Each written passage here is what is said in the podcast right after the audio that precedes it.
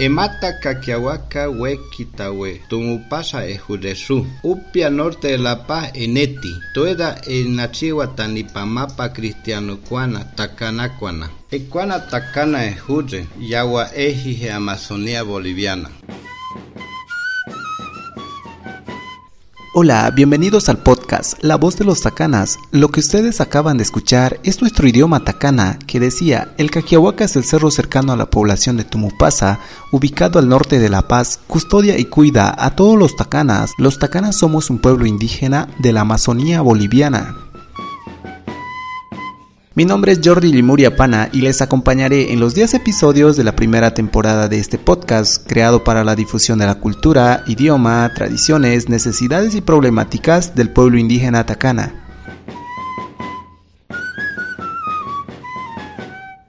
En nuestras comunidades tacanas existen varias enfermedades que ponen en riesgo nuestra salud. En este episodio del podcast, La voz de los tacanas está dirigida a conocerlas y prevenirlas.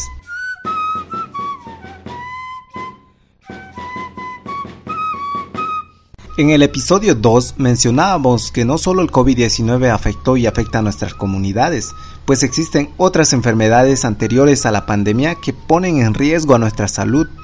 En el episodio 3 hablábamos sobre la leptospirosis, que es una enfermedad transmitida al ser humano por los roedores. Ahora en este episodio hablaremos sobre aquellas enfermedades transmitidas por los mosquitos.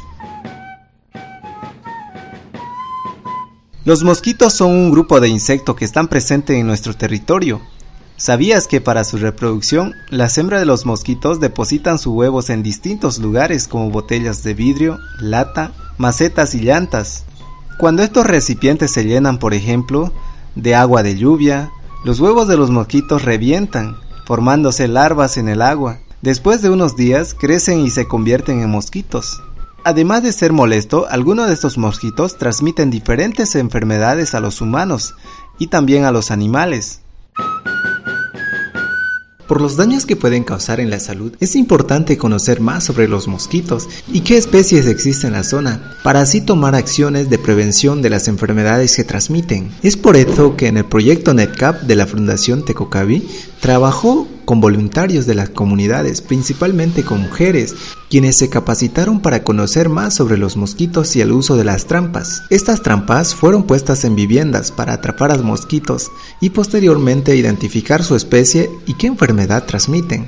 Para conocer más de este proceso, escuchemos al veterinario Rolando Limachi, quien nos explicará cómo fue el proceso de captación, colocado de trampas y posteriormente identificación de los mosquitos. Bueno, este tipo de trampas es bastante costoso. Sin embargo, el 2018, tal vez años antes, un estudiante de la UPA las realizó de manera casera, estas trampas de tipo CDC, y para fortuna nuestra, al ser comercializadas, el laboratorio de científico de la Sociedad Boliviana de Entomología adquirió un buen número y fueron estas trampas que nos facilitaron a nosotros gracias al convenio interinstitucional que se tiene con la Fundación Tecocavi a, través del proyecto NextCap. Eh, nos la prestaron y bueno, las ensayamos más o menos en noviembre del año pasado, el 2020, en la comunidad de Tumupasa, en la provincia de Belituzalde. ¿Cuáles fueron los resultados que obtuvieron ustedes con esas trampas? Tuvimos buenos resultados capturamos un buen número de ejemplares eh, que fueron taxonomizados, es decir, identificados en, eh, laboratorios de La Paz, en el INLASA y también en laboratorios de la Fundación Tecocavi.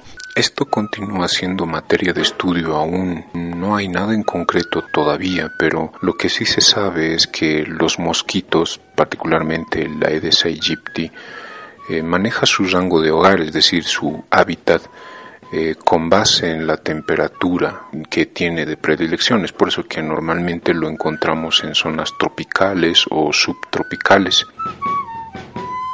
¿Cómo los mosquitos transmiten estas enfermedades a los seres humanos? Bueno, como dato curioso, eh, los mosquitos machos no pican al hombre, solamente las hembras.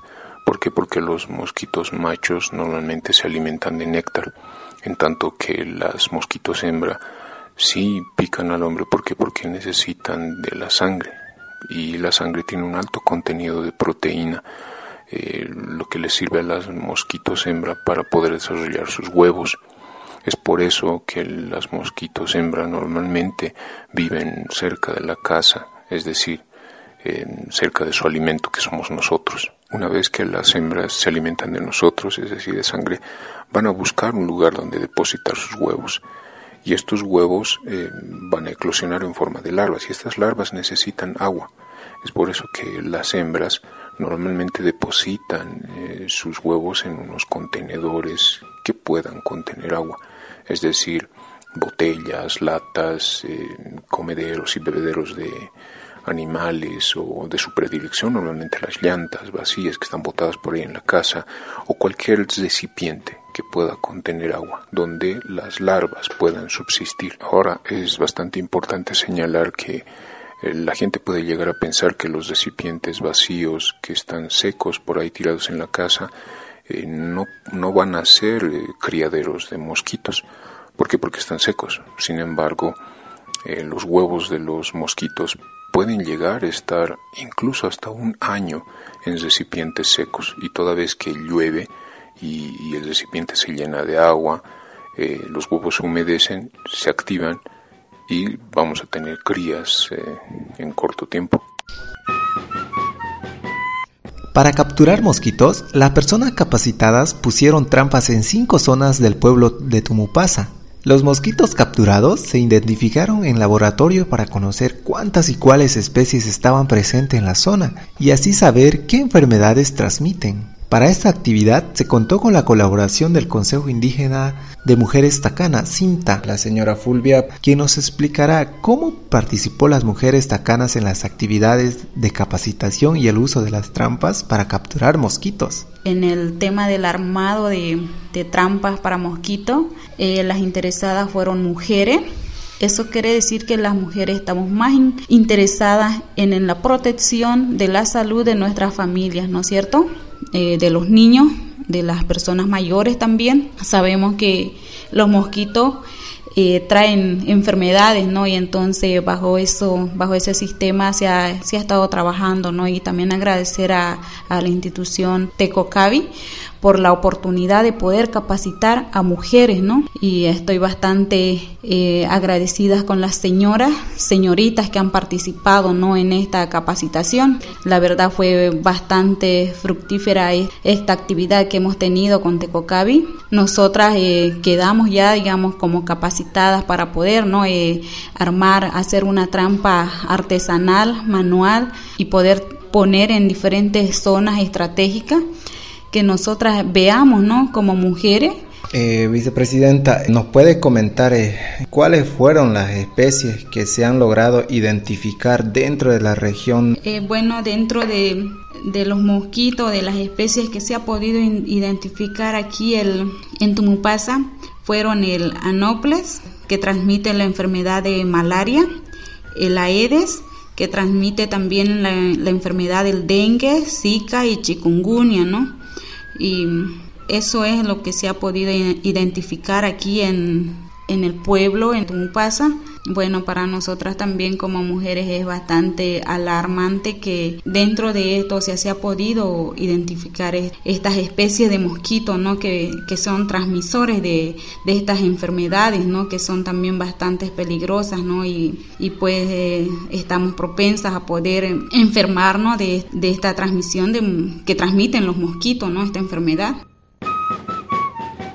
se lograron identificar más de 15 especies de mosquito, entre ellas el mosquito Aedes aegyptia, que transmite al ser humano enfermedades como el Zika, dengue y chikungunya, entre otras.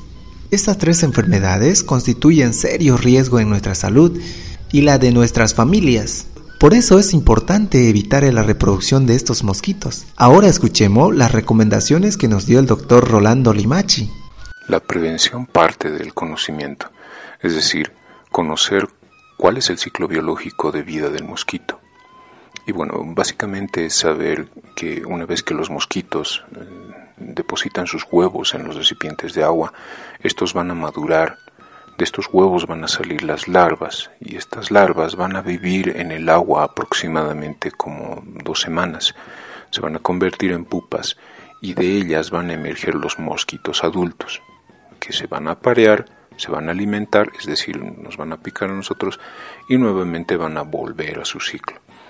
Si nos damos cuenta, la etapa más vulnerable de los mosquitos es el estadio de larva. Cuando éste habita en los recipientes de agua es muy sencillo de eliminar. Es por eso que la prevención parte de allí. Si nosotros volteamos los recipientes de agua, los limpiamos, o eliminamos cualquier tipo de recipiente alrededor de nuestra casa que pueda contener agua, estamos eliminando los criaderos de mosquitos y por lo tanto, eh, si eliminamos las larvas, eliminamos a los mosquitos. Es la forma más sencilla y más económica de poder eh, prevenir las enfermedades que son transmitidas por los mosquitos. Ahora, mucha gente puede llegar a pensar que eh, una fumigación es suficiente. La fumigación es simplemente una forma de control. Elimina a los mosquitos adultos, pero no elimina por completo las larvas. Puede ser una solución temporal, pero no definitiva. Entonces, em, si queremos prevenir estas enfermedades, debemos tener el hábito de limpiar, voltear eh, y eliminar recipientes que puedan contener agua Existen recipientes en nuestros hogares y patios que pueden constituirse en un riesgo, ya que al llenarse de agua se convierten en criaderos ideales para mosquitos. El tipo de recipiente que debemos evitar tener con agua en nuestros patios son las latas, las botellas, baldes, bidones, macetas y llantas. Nuestra mejor estrategia para prevenir estas enfermedades transmitidas por los mosquitos es evitar los huevos y las larvas de los mosquitos se crían en nuestras casas y patios. Si eliminamos los criaderos de los mosquitos, estos no podrán reproducirse, ni picarnos ni transmitirnos enfermedades. El proyecto de identificación de mosquitos fue financiado por SISU y BID y contó con la participación del CIPTA, CIMTA, la Subalcaldía de Tumupasa, además de la colaboración del Programa Nacional de Arbovirosis del Ministerio de Salud, la Unidad de Epidemiología de Investigación del CEDES La Paz, el Laboratorio INLASA, y el Laboratorio Boliviano de Biodiversidad y Desarrollo, Biobo, que facilitó las trampas para los mosquitos. Próximamente, profesores de la unidad educativa de Tumupasa se constituirán en importantes socios del proyecto NetCap al liderizar las actividades de investigación y capacitación de los estudiantes de secundaria. De esta manera, se espera que los niños y jóvenes aprendan más sobre los mosquitos, las enfermedades que transmiten, sobre todo que puedan contribuir en la identificación y eliminación de los criaderos de mosquitos. Con el aporte de todos, esperamos desarrollar un sistema de salud con base comunitaria y que sea más sostenible en beneficio de nuestras comunidades. Les invitamos a escuchar nuestro próximo episodio que se enfoca en la difusión de nuestra cultura tacana, nuestros bailes, nuestra música, nuestras comidas y nuestro idioma. Nimetucheta que en castellano significa orgulloso de ser tacana y de nuestra identidad tacana. Gracias por escuchar el podcast La voz de los tacanas, podcast creado para la difusión de la cultura, idioma, tradiciones, necesidades y problemáticas del pueblo indígena tacana. Este podcast es iniciativa del Consejo Indígena del Pueblo Tacana Cipta y el Consejo Indígena de Mujeres Tacana Simta, con el apoyo de la Fundación Tecocabi. Si quieres saber más sobre el pueblo indígena Tacana, te invitamos a seguir en nuestra página de Facebook, Cipta. Nos escuchamos en el próximo episodio de nuestro podcast, La Voz de los Tacanas.